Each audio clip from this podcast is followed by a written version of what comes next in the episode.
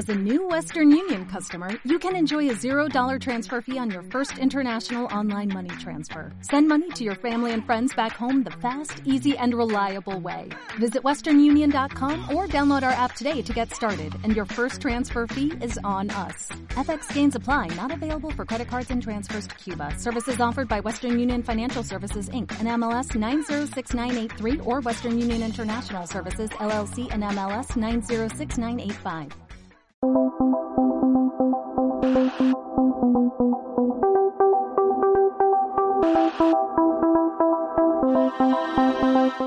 El 12 de octubre cogimos un avión en Madrid que nos llevó a las Islas Canarias para recorrer con nuestras bicicletas de gravel La Graciosa, Lanzarote, Fuerteventura, Gran Canaria, Tenerife y El Hierro el mejor viaje de cicloturismo de mi vida, donde la combinación de aventura, paisaje y cultura ha sido fantástica, donde la exigencia física, el clima agradable y la rica gastronomía canaria una constante.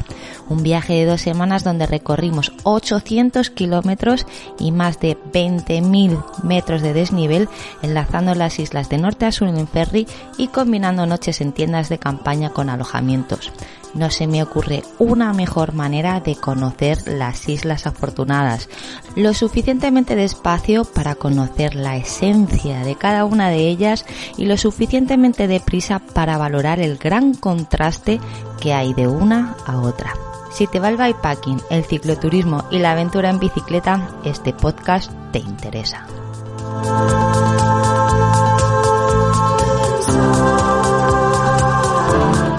Estás escuchando Hacia lo Salvaje, el podcast de aventura, naturaleza y deporte con voz de mujer. Yo soy Ana Cortés y durante los siguientes minutos vas a adentrarte en la Gran Guanche en femenino, una serie de cuatro capítulos donde mi viaje en bicicleta por las Islas Canarias estará siempre presente. ¿Y por qué en femenino? Pues porque creo en el equilibrio entre las dos energías, la de la acción, fuerza, lo racional, la que nos lleva al análisis, la lógica y la precisión, la masculina. Y la de la imaginación, la creatividad, lo sutil, lo invisible, la de la diversidad, la inclusión y la empatía, la femenina. Últimamente la balanza se decanta por lo masculino y por eso quiero poner el foco en lo femenino. Aquí encontrarás mi viaje en bici por las Islas Canarias, kilómetros, desnivel, etapas, pero también tendrás emociones, sensaciones y reflexiones. Escucharás el testimonio del creador de esta maravillosa ruta, pero también entrevistas con las mujeres de las islas secciones donde hablaré del material, la logística y los aspectos técnicos, pero también habrá historia, cultura y música. ¿Te vienes conmigo a recorrer la Gran Guanche en femenino? Venga, vamos a ello.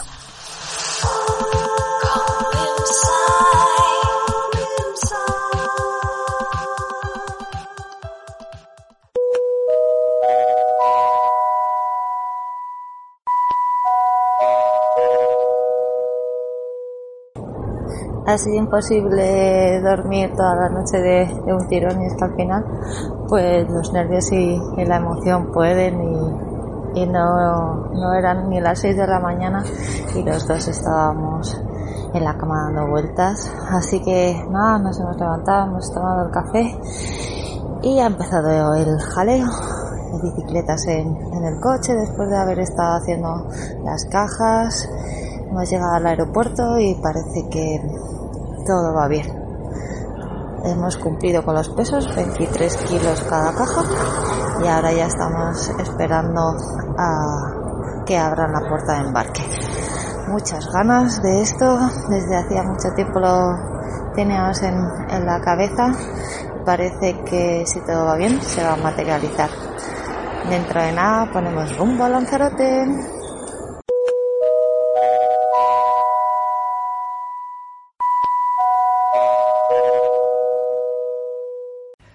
Hola, buenas. Hace unos meses tuve la oportunidad de descubrir la ruta del Gran Guanche en las Islas Canarias.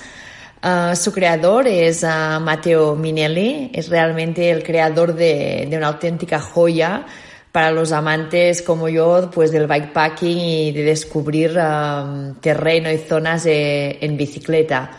Ah, Mateo lo que ha hecho ha sido poner como tres rutas distintas que, pasan por varias islas de, de, Canarias. Y bueno, lo que hice yo ah, fue mm, mm, compaginar la ruta de trail que se hace con mountain bike con la ruta de gravel. Uh, fueron un total de 900 kilómetros y 21.000 metros de desnivel. Y para mí fue un gran descubrimiento, la verdad, porque yo había leído pues un poco cómo lo definía, cómo definía el Gran Guanche Mateo. Y pues hablaba de playas de arena, de picos nevados, de desiertos vacíos, de selvas tropicales encantadas, de paisajes volcánicos que parecían a la luna, de exuberantes cañones tropicales, bueno, y mucho más, ¿no? Y la verdad que yo había estado en, en algunas de las islas y las islas que descubrí pedaleando en esta ruta pues fueron totalmente distintas. Uh, por ejemplo, en Tenerife, pues me sorprendió el hecho de estar pedaleando durante horas sin encontrar a nadie por pistas, bueno, súper escondidas, muy, muy bonito. O por ejemplo, en Gran Canaria también cuando cruzamos todo el Parque Natural de Tamadaba, que para mí es una de las auténticas joyas de, de esta ruta. Y nada, que me encantó. Supongo que ya se desprende, ¿no? Con la, la emoción que lo estoy describiendo. Y si tuviera que dar una recomendación práctica, pues es la cuestión de los ferries, que como uno tiene que tomarlos para ir de una isla a otra, pues es súper importante tener los horarios bien apuntados, porque hay islas que no hay mucha frecuencia y luego uno se puede quedar ahí medio tirado durante un día o más. Nada más, un saludo, mi nombre es Alba Chandri y bueno, también estoy en el mismo nombre en Instagram, alba-chandri con X. Venga, vaya muy bien, felices pedaleadas.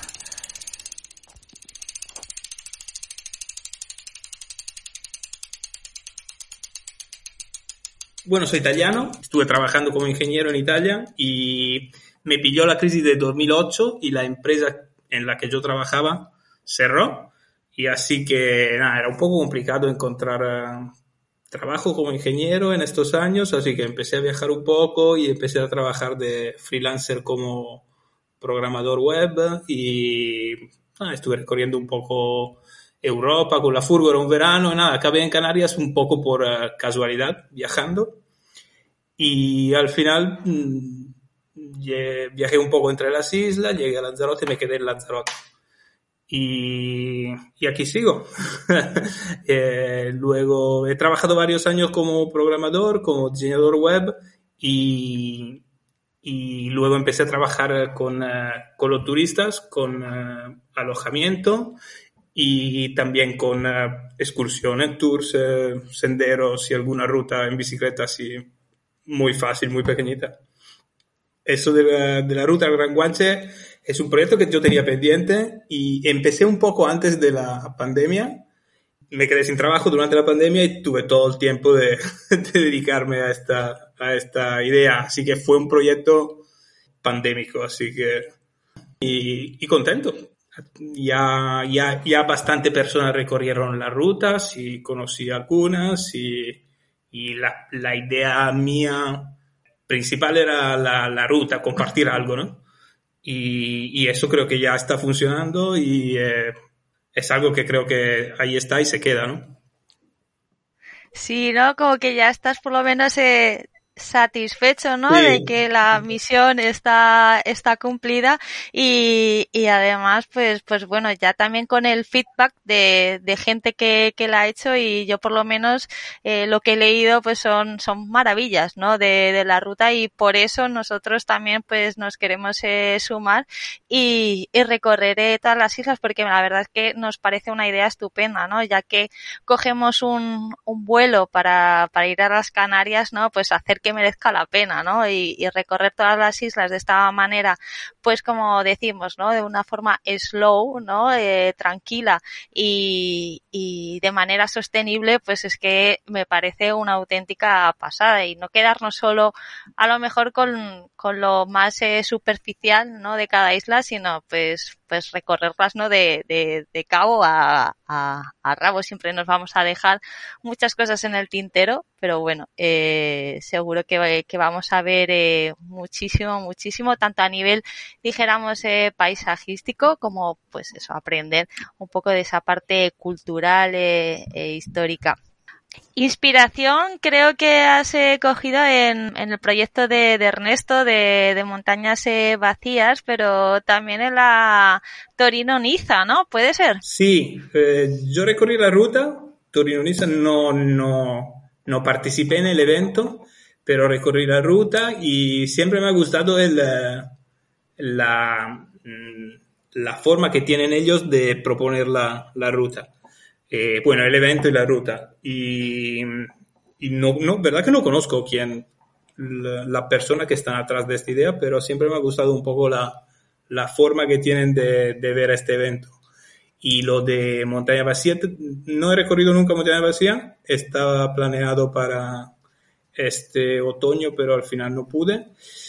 Y, y sí, me, mm, yo creo que hizo un muy buen trabajo con, uh, con la fotografía, las imágenes, sus dibujos y sí, sin recorrer la ruta yo, yo la tomé como, como inspiración, ¿no?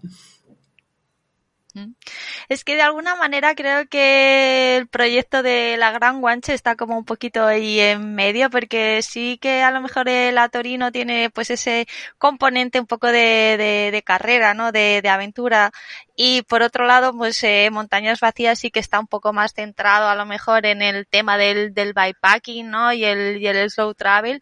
Y, y no sé, yo creo que, que, que Gran Guanche pues me recuerda mucho ese diseño tan espectacular que, que le has dado, que no tiene nada que ver, ¿no? Con, con la, con la página de, de Ernesto, pero es una maravilla de, de, página. La verdad que se nota que, que eres diseñador web y, y que controlas de, programación porque es chulísima y aparte es que tiene un montón de información. O sea, es muy fácil, ¿no? Moverse por la web y tienes toda la información que necesitas, porque ahora hablaremos, ¿no? De, de ello, pero tienes desde, pues eso, kilómetros, desnivel, track, eh, sitios donde dormir, horarios de, de, los ferries, que es un punto como súper eh, importante, puntos donde recoger agua, o sea, una cantidad de información que de verdad que, que lo hace muy fácil pues para la gente, ¿no? Que queremos eh, ir a ir a rodar, pues pues que, que contemos con ello, ¿no? Y luego, por otro lado,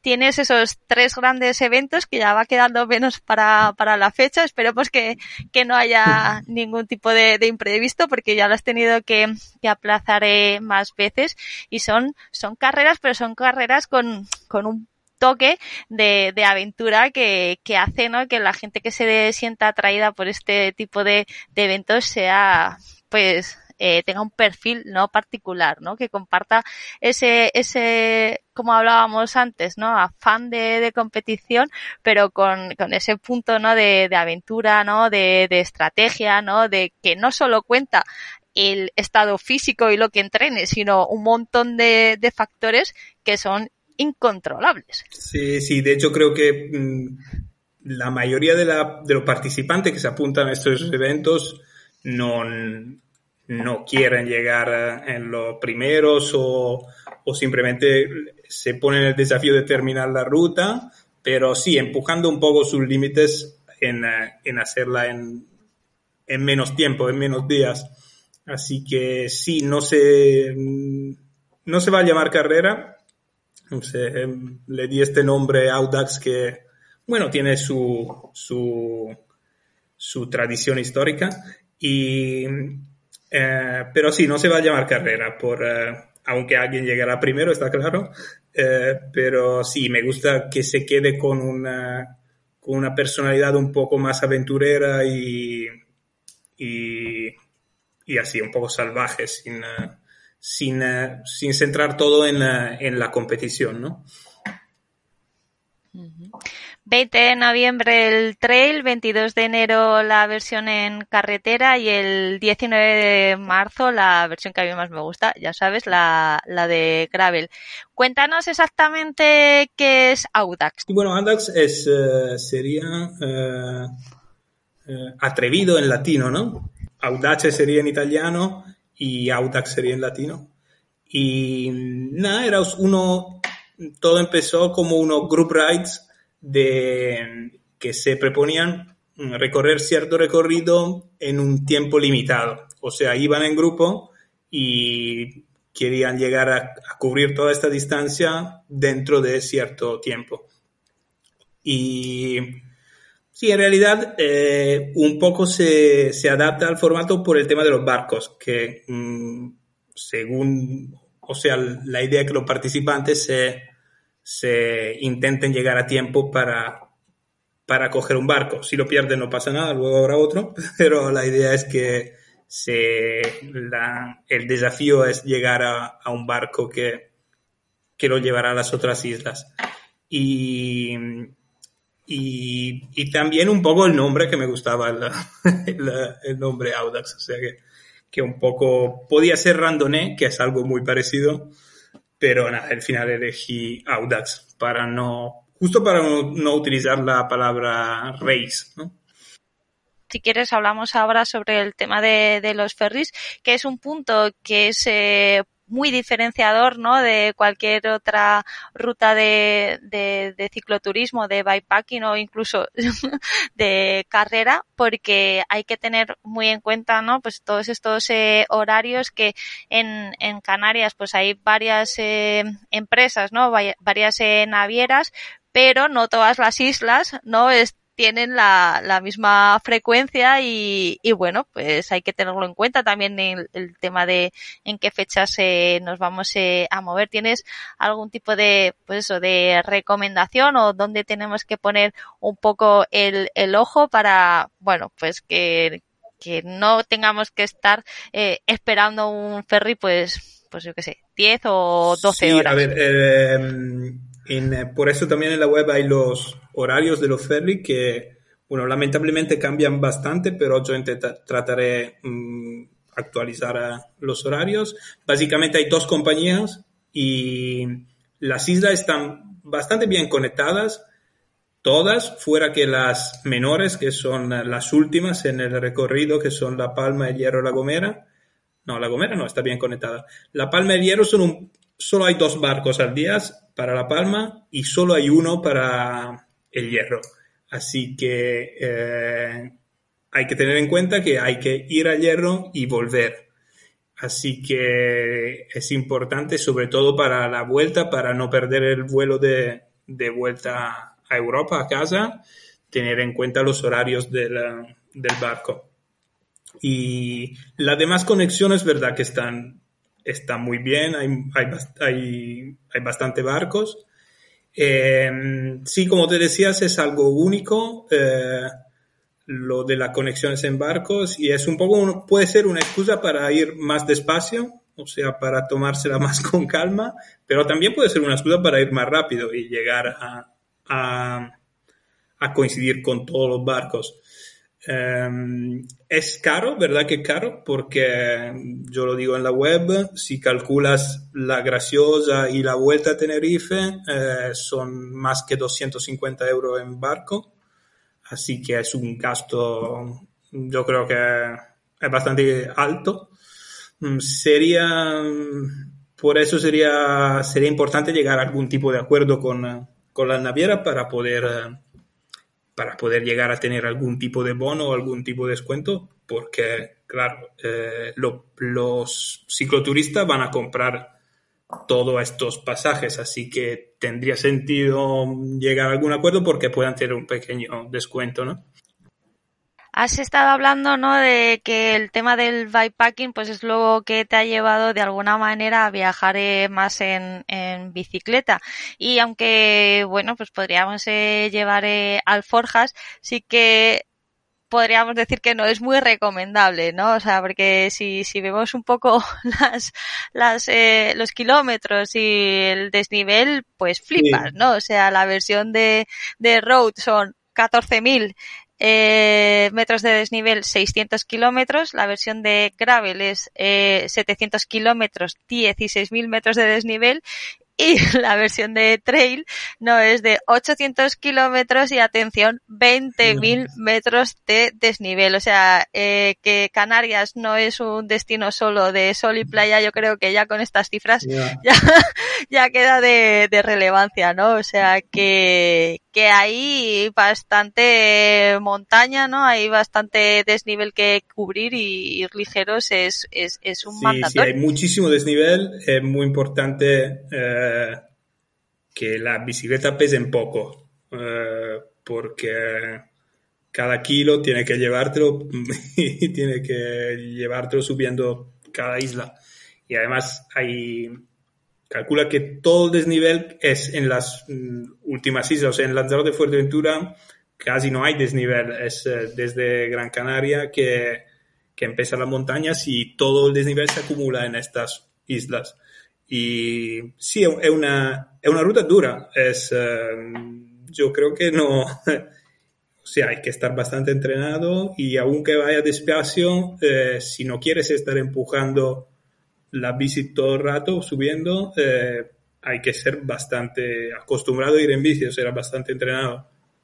Eh, sí, de hecho, al, algunas personas se han preocupado un poco por el, por el hecho de que la ruta puede llegar a ser uh, así muy popular, un poco el, la misma, entre comillas, crítica que le habían hecho a Montaña Vacía en algún momento, que llegaban mucha gente en pueblos donde no estaban acostumbrados a ver uh, mucha gente.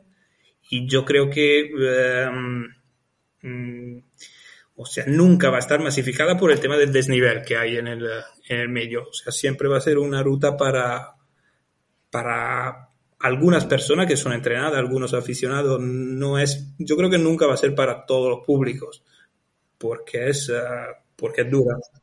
Asustan, estas cifras asustan, sí, sí, sí, o sea, hay que tenerlas en, en, en cuenta y además, eh, siguiendo hablando del, del material, pues la diferencia de altura es eh, tan grande que tenemos que llevar, yo qué sé, desde el bikini, ¿no? Hasta un plumas, sí, sí. ¿no? Porque la diferencia climática puede ser eh, sí, también muy, muy bestia. y yo lo que recomiendo es no acampar, sobre todo en invierno, no, no quedarse a dormir en altura, porque en verdad que no tiene mucho sentido.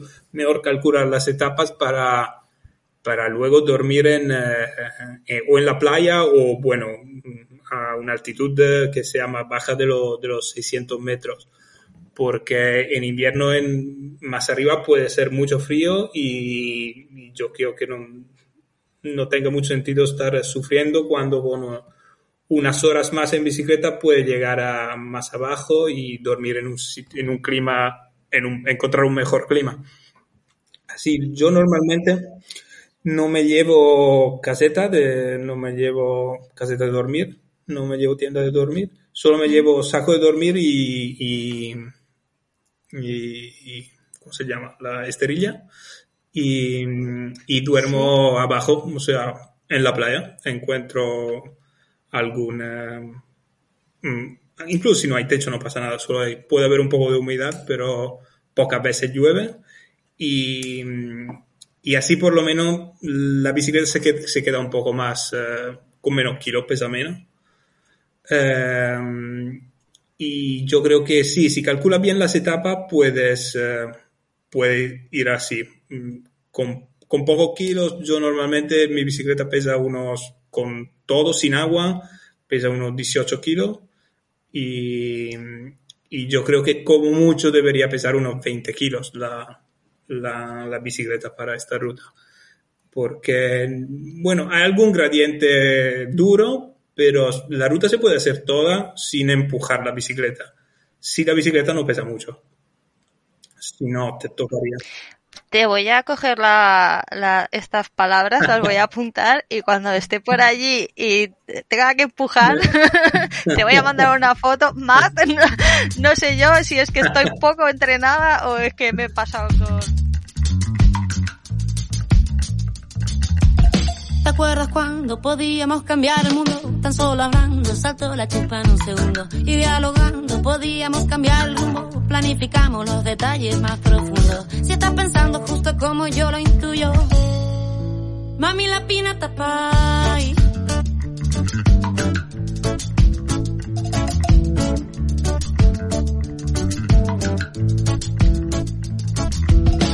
Te imaginas si va toda la gente a rescatar aquella idea ardiente. Y si lo siente como aquel sueño lucido en que pensó que sí podría ser lo suyo. Si me convenzo de que es mío mi futuro, yo me decido, estoy segura que conciso y digo, mami la pina tapa. Vamos a hacerlo, cambiar el mundo. Mami la pina tapa. Podemos Mami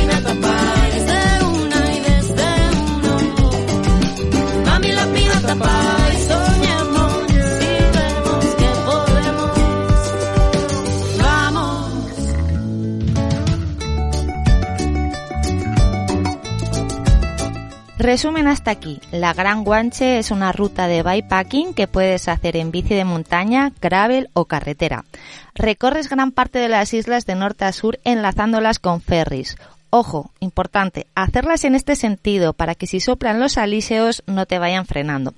Es una ruta exigente, con mucho desnivel, de gran dureza física y puedes acoplar el grado de comodidad y de aventura a tu gusto, eligiendo dormir en tiendas de campaña, bivak o alojamientos de todo tipo. A pesar de que las islas gozan de una temperatura exquisita todo el año, en el equipaje debes incluir ropa de abrigo porque la altitud en la ruta varía mucho. Los ferries son un factor esencial a tener en cuenta, ya que condiciona el traslado de una isla a otra. Tener controlados los horarios y frecuencias es vital para rentabilizar el tiempo. ¿Y qué te parece si ahora que hemos llegado hasta aquí cambiamos un poco de tema y nos vamos a lo que hay detrás de ese gran nombre que ha elegido Matt para este reto? Déjame que recordemos algo de historia de las Islas Afortunadas. Estas islas permanecen desiertas millones de años, hasta que según algunas teorías un conjunto de aborígenes bereber sale de África y llega a las Islas Canarias y se van instalando en ellas organizándose en pueblos y tribus. Son sus primeros pobladores. Habitan en cuevas y en chozas, viven del ganado, de la pesca y de una forma rudimentaria de la agricultura. Los habitantes de cada una de ellas hacen su vida sin relacionarse con el resto y no hay una conexión del archipiélago, surgiendo así siete culturas insulares diferentes. Los bimbaches en el hierro, los banauritas en La Palma, los gomeros, los canarios, los major en Lanzarote, los majoreros en Fuerteventura y los guanches. Posteriormente, este último nombre se utiliza para referirse a todos los aborígenes del archipiélago y también para todos los idiomas que hablan, las lenguas guanche. Y de ahí que Matt eligiera también este nombre para referirse a esta ruta por todas las islas, añadiendo gran para hacerla más atractiva y vincularla con la terminología ciclista. Y ya que nos hemos puesto a rescatar la historia de las islas, ¿te has llegado a preguntar cómo era la mujer aborigen canaria? ¿Cuál era su papel en la sociedad indígena? Siempre pasa que cuando acudimos a las crónicas y documentos históricos antiguos se encuentra muy poco relativo a las mujeres de esas sociedades. Gran parte es debido a que la mayoría de los historiadores y arqueólogos han sido hombres. Déjame que me explique. Y para eso voy a recuperar un fragmento de un podcast que me encanta sobre la historia de las Islas Canarias, que habla precisamente de esto. Se llama Episodios Insulares, lo dirige Paola Ginares y entrevista a Amelia Rodríguez, profesora de prehistoria en la Facultad de Geografía e Historia de Las Palmas de Gran Canaria.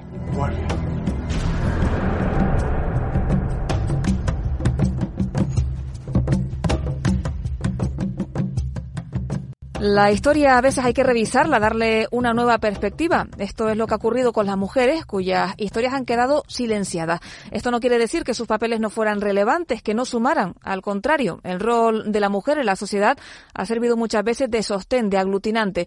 Un trabajo puede ser más discreto a veces, aunque otra directamente silenciado, como decimos. Es lo que ha pasado con las aborígenes canarias, quiénes eran, a qué se dedicaban, cuál fue su rol en la conquista de las islas, por ejemplo, pero también antes y después después de la llegada de los castellanos. Hoy tenemos con nosotros a la catedrática de prehistoria de la Universidad de Las Palmas de Gran Canaria, Amelia Rodríguez, quien ha publicado varios textos ocupándose de este asunto.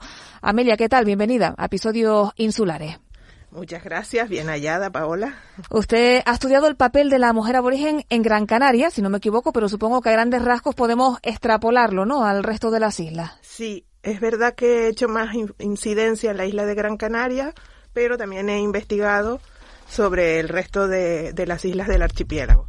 ¿Ha sido fácil estudiar e investigar el papel de la mujer en esa época? No, no ha sido nada fácil por lo que tú has dicho en, la introducción a la entrevista, porque en general eh, el papel de las mujeres o el protagonismo de las mujeres en la historia siempre ha sido silenciado de una manera consciente o inconsciente. No, no es simplemente las sociedades patriarcales el, el, el que la historia siempre eh, la hayan relatado hombres, ¿no? Que haya un sesgo androcéntrico, que es como se llama.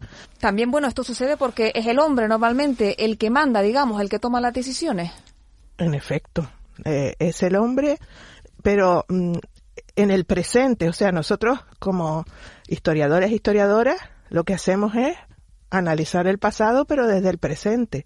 Vivimos en una sociedad en la que todavía hay un fuerte sesgo eh, androcéntrico en, en, todos los, en todos los aspectos de la vida. Y por lo tanto, es el hombre actual el que manda, entre comillas, lo que, se, lo que es interesante, lo que no, lo que se tiene que estudiar, lo que no. Y las mujeres, nosotras, también seguimos esa, esa estela, ¿no? También es nuestra responsabilidad el que en muchas ocasiones se le dé más relevancia a los hechos masculinos que a los femeninos. Mm. Tenemos que levantar un poco la voz también a veces, ¿no? Exacto. ¿Cuál era el papel de la mujer aborigen canaria antes de la conquista? Porque algunos han hablado de matriarcado, pero creo que esa teoría está ya descartada. Bueno, primero hay que saber que la sociedad de todas las Islas Canarias era una sociedad basada en la agricultura y la ganadería. Entonces nos podemos imaginar cómo es una sociedad tradicional con esos modos de vida. Eso es lo primero. Y el papel de las mujeres y de los hombres está muy vinculado a todas las actividades económicas y sociales relacionadas con su supervivencia, con su reproducción. Entonces existían unos roles masculinos, unos roles femeninos y otros que podían desempeñar indistintamente hombres y mujeres. ¿Cómo hemos llegado nosotros a establecer lo que llamamos el estado de la cuestión? Es decir, en este momento lo que sabemos, porque seguramente todo eso va a cambiar.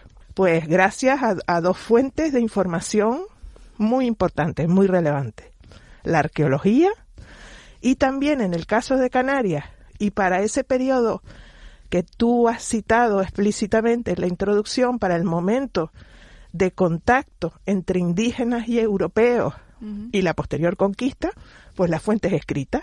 ¿Y qué nos cuentan esos textos que dicen de la, de la mujer aborigen? Mm, se refieren a ella siempre de una manera muy secundaria. Las descripciones que ellos nos hacen, pues tienen ese sesgo.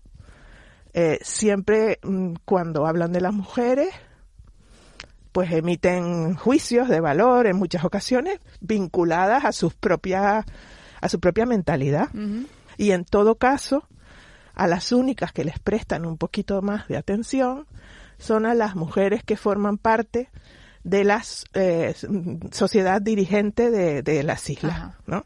Pues el, y el ejemplo más paradigmático puede ser Arminda, ¿no? Que la sobrina se supone del que dicen que fue el último Guanarteme, ¿no? La, no, la hija del que fue el último Guanarteme, sobrina o prima de Fernando Guanarteme. Que ostentó el título, digamos, Exacto, sí. Y que ella, mm, digamos, tuvo un papel eh, singular en ese proceso de, de conquista, porque lo que sí que existía, al menos en la isla de Gran Canaria, es lo que se llama un sistema de, de, descendencia, de herencia matrilineal.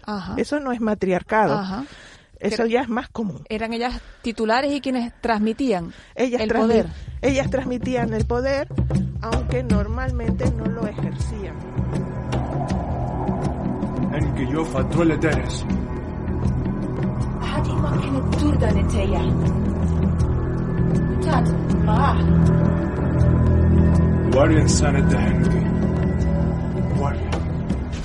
cuanto a la sección de aspectos técnicos, logística y material, vamos a hablar del avión, la caja y cómo gestionamos el transporte de nuestras bicis para ir y volver.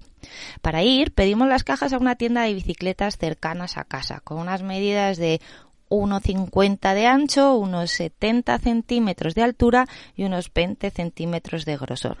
No nos pidieron nada, pero a la vuelta, al hacer la misma operación en Tenerife, algunas tiendas nos pedían 5 euros por caja por hacer la reserva.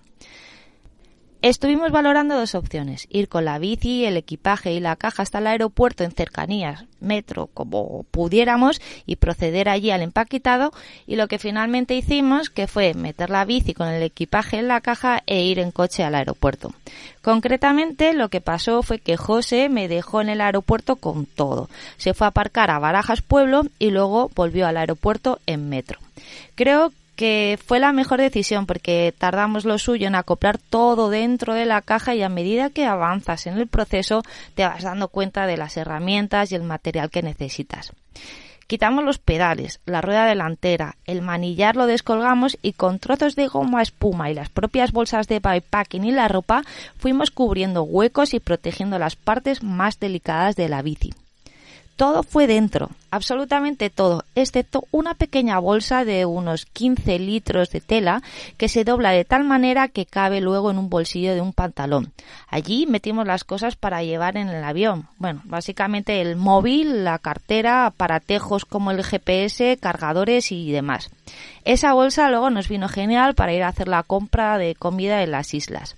La ropa que llevábamos era básicamente la que nos íbamos a poner después de ir en bici o para dormir y en los pies llevábamos las chanclas, las crocs. En total la caja pesó 23 kilos. Volamos con Iberia Express por dos motivos. Los horarios eran aceptables para llegar a Lanzarote a una hora razonable y porque aunque el precio por pasajero era más elevado que Ryanair, el coste de llevar la bici era menor. 53 euros por persona, 45 euros la bici, lo que hace 98 euros por persona el vuelo de ida. No cogimos vuelo de vuelta para no ir agobiados con el tema del tiempo, pero el caso es que para ir no pudimos incluir la bici en el billete. Tuvimos que llamar a Iberia, pedimos una especie de solicitud para incluirla que tardó unas 24 horas en ser aceptada y luego pagamos esos 45 euros en el aeropuerto. A la vuelta fue diferente. Cuando compramos el billete incluimos la bici en el mismo pago. Y hasta aquí la sección de hoy de aspectos técnicos, logística y material. ¿Te acuerdas cuando podíamos cambiar el mundo? Tan solo hablando se llenó hasta Plaza de Neptuno y en cada pueblo sonaba un rotundo.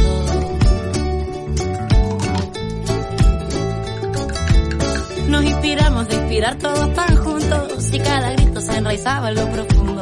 Pasado tiempo va creciendo la semilla, ya todos dentro lindo no termina. Seguro llega la florida primavera, que con razón y sin vergüenza va la sangre y se me altera. Yo me convenzo y digo, ya lo hicimos, lo intentamos, lo gritamos y ahora que nos venga otra manera. Porque no está en sus manos, va la nuestra decidir, no nos miramos y vamos. Vamos a hacerlo, cambiar el mundo. Mami la pirata y podemos todos juntos. Mami la pirata paz, de una y desde uno. Mami la pirata paz, soñamos si vemos que podemos. Vamos.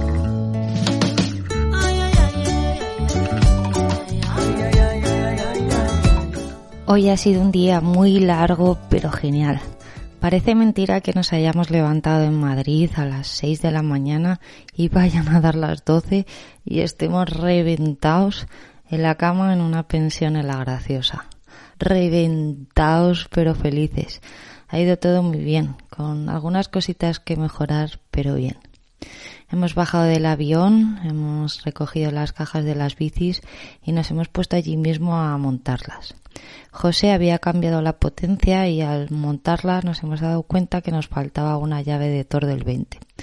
Hemos preguntado a todo el mundo que veíamos a taxistas, a la gente del alquiler de los coches, mantenimiento, pero no hemos dado con ella. Al ser 12 eh, de octubre, día festivo, todo parecía como súper complicado.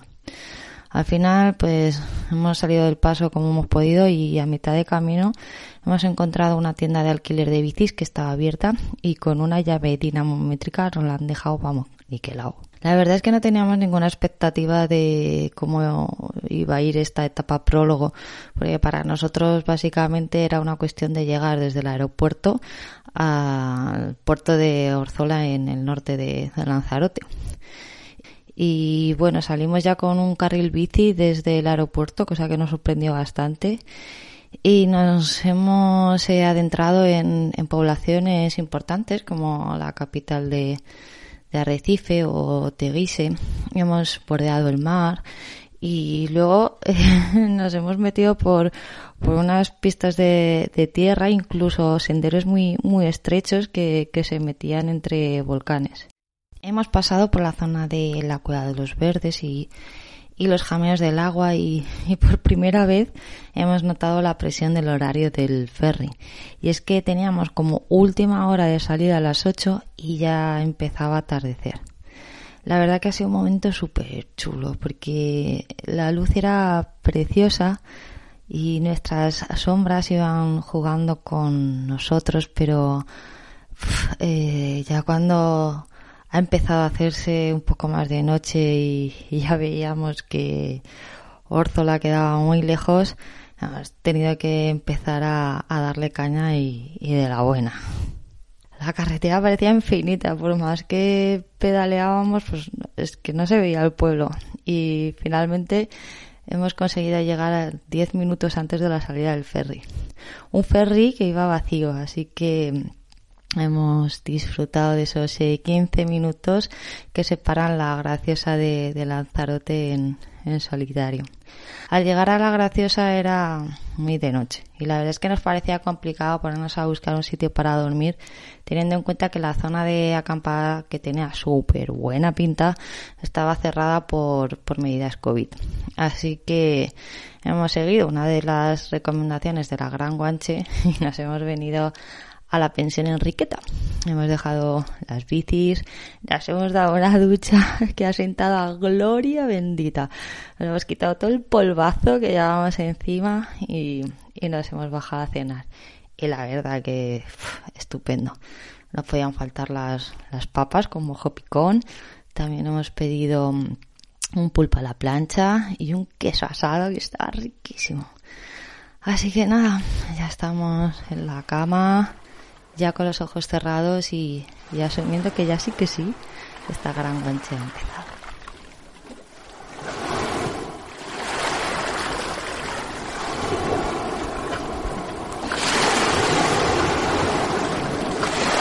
Bueno, sí, la graciosa en pocas palabras es, es un eh, recorrido de bicicleta muy corto y está bien para eh, para un poco probar todo, ¿no? Eh, la bicicleta, lo que tiene para acampar y la herramienta que tiene. Y lo, bonito de la graciosa yo creo que no hay coches, o sea, hay, hay pocos coches y no hay asfalto. Así que entras un poco en otra dimensión. Casi parece no estar en Europa, parece estar en Sudamérica o en, o en, o en África. Una buena experiencia pasar una noche en la graciosa.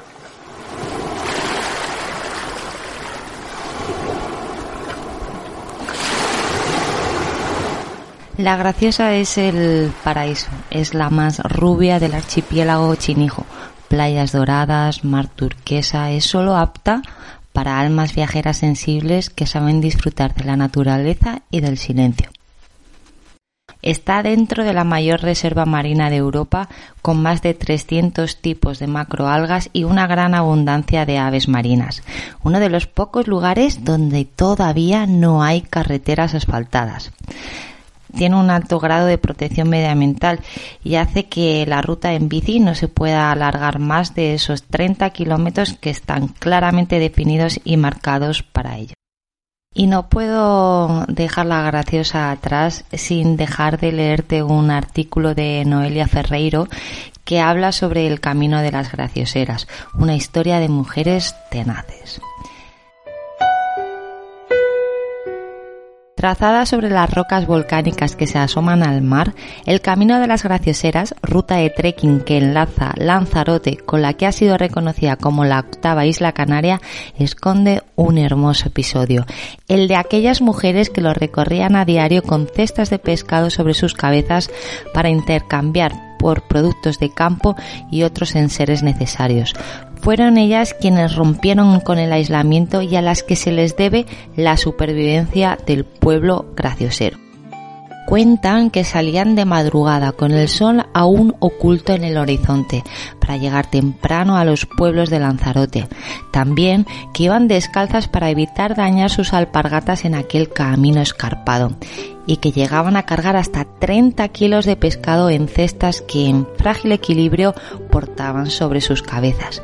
Día tras día, así vivían las mujeres de la graciosa en los albores del siglo XX, en lucha contra la sentencia al aislamiento con la que la propia geografía condenaba su pequeña isla.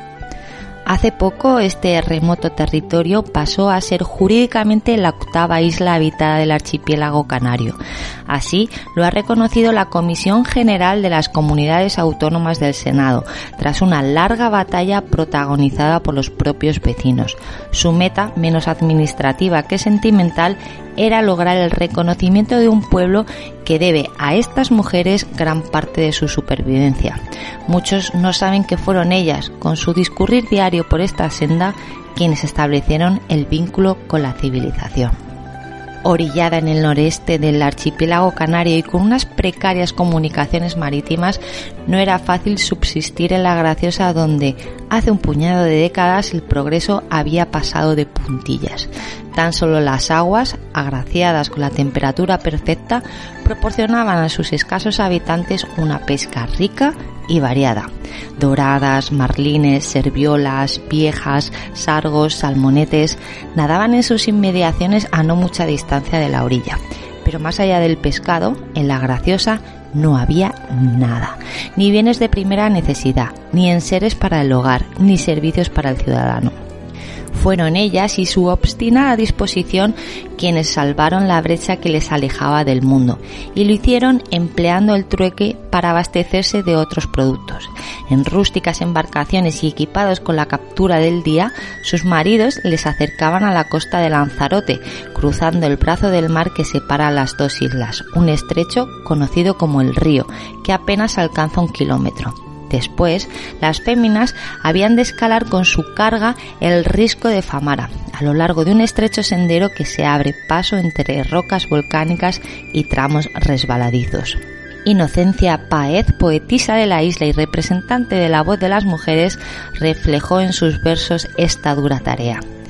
Yo lo recuerdo muy bien y no tengo los 60, lo de subir el risco a oscuras como el que camina a tientas y no crean que se carga una cesta muy repleta de meros y bocineros encima de la cabeza. Así, justo en el amanecer alcanzaba los pueblos lanzaroteños de Aría, Guinate, Ye y Magüe, donde ofrecían el pescado de puerta en puerta, y a cambio tenían carne, papas, cofio, millo y demás productos agrícolas. A veces, también sobre sus cabezas se llevaban de vuelta otros elementos indispensables, tales como ropa para la familia o muebles y ajuar para el hogar. En el camino de regreso, ya casi al anochecer, todo era desandar el tortuoso risco hasta llegar a la costa. Aquí encendían las tegalas, una especie de antorchas con las que anunciaban a sus maridos que podían ir a recogerlas en sus barquitos el camino de las gracioseras fue mucho más que una ruta de carácter comercial. También era la vía que permitía la visita al médico haciendo llegar al enfermo con el mismo sistema hasta el consultorio. En las bodas, si el cura de Lanzarote no podía desplazarse a la graciosa, los propios novios tenían que abordarlo junto a sus invitados para poder llegar a la iglesia. E incluso en los entierros, las familias cargaban al difunto por este camino pedregoso para darle cristiana sepultura. Desde 1880 hasta 1950 permaneció activo el sendero con todas estas finalidades. Luego, claro, fue cayendo en desuso con la regresión de las labores tradicionales, las salinas, el pastoreo, la mejora del abastecimiento del agua y especialmente la aparición de los primeros transportes marítimos y terrestres que permitieron al fin a la Graciosa la conexión con el resto de islas. Hoy, pese a que la Graciosa es una vía de acceso alternativo cuando, debido al mal tiempo, se interrumpen las comunicaciones con Lanzarote, su función ha quedado relegada una hermosa ruta de trekking, una ruta llamada muy acertadamente el Camino de las Gracioseras.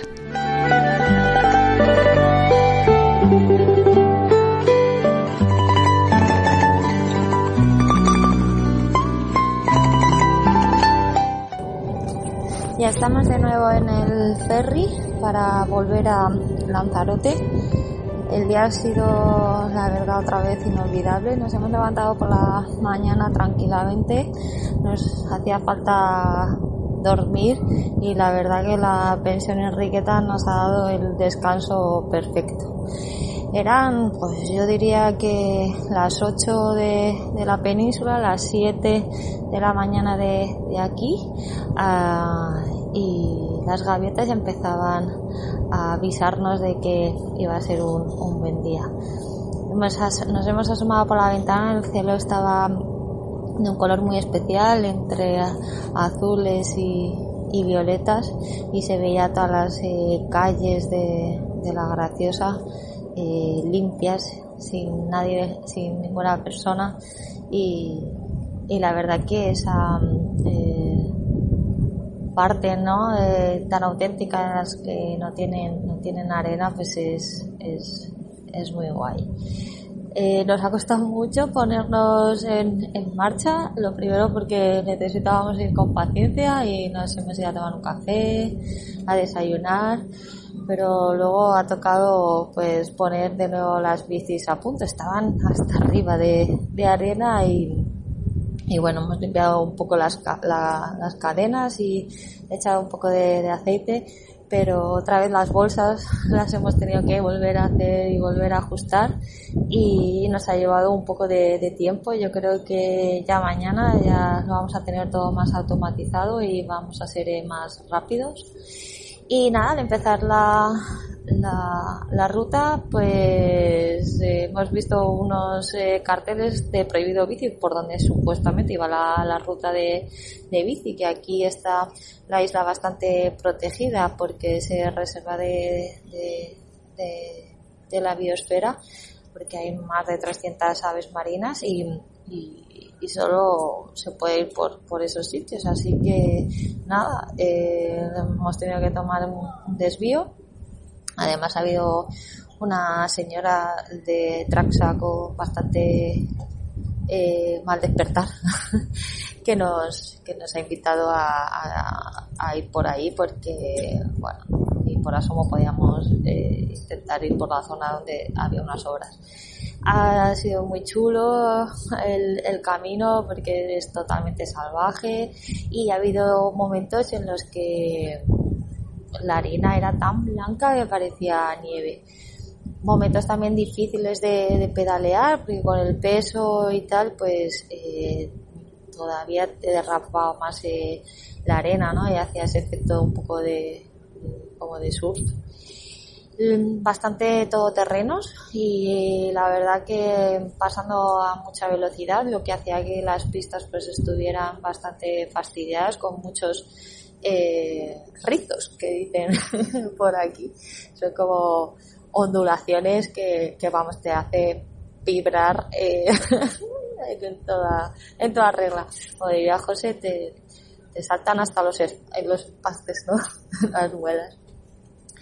Nos ha contado unos obreros que, que está cortada la carretera porque están arreglando precisamente una de, de ellas porque los está en muy mal estado. Y no pueden hacerlo en, en invierno, que es cuando la temporada de turismo es eh, más baja porque tienen que respetar el, momento de cría de las, de las aves. Ellas son las que mandan un poco en, en esta isla, lo cual nos alegramos. Nos ha encantado ver más tiendas de alquiler de bicicletas que, que bares. Es el primer lugar que, que vemos así y la verdad es que la isla invita, invita a pedalear. Eh, andando creo que sería un poco tortura y con esta modalidad creo que es el, la forma perfecta. Te lleva a, adentrarte por medio de, la isla y, ver esos eh, paisajes eh, tan lunáticos y, acercarte al, al océano con, con playas de arena increíble. Hemos vuelto a comer aquí, un poco por obligación, porque hemos terminado como a la una y media y hasta las tres no, no salía el próximo ferry, así que de nuevo hemos comido espectacularmente bien. Y, y casi incluso más económico que ir al supermercado, porque los dos supermercados que, que hay aquí, bueno, pues se nota que, que les cuesta traer eh, la mercancía y, y está caro y sin embargo los restaurantes pues es que se come por, por nada estupendamente bien. Así que nada, nos vamos de, la graciosa, camino a Lanzarote sin saber muy bien dónde vamos a, a dormir porque pues bueno, no sabemos qué, qué, tal se nos va a dar. Nuestra intención es eh, llegar a Famara, pasar primero por, por Aria y Teguise, así que la bici nos dirá hasta dónde llegamos.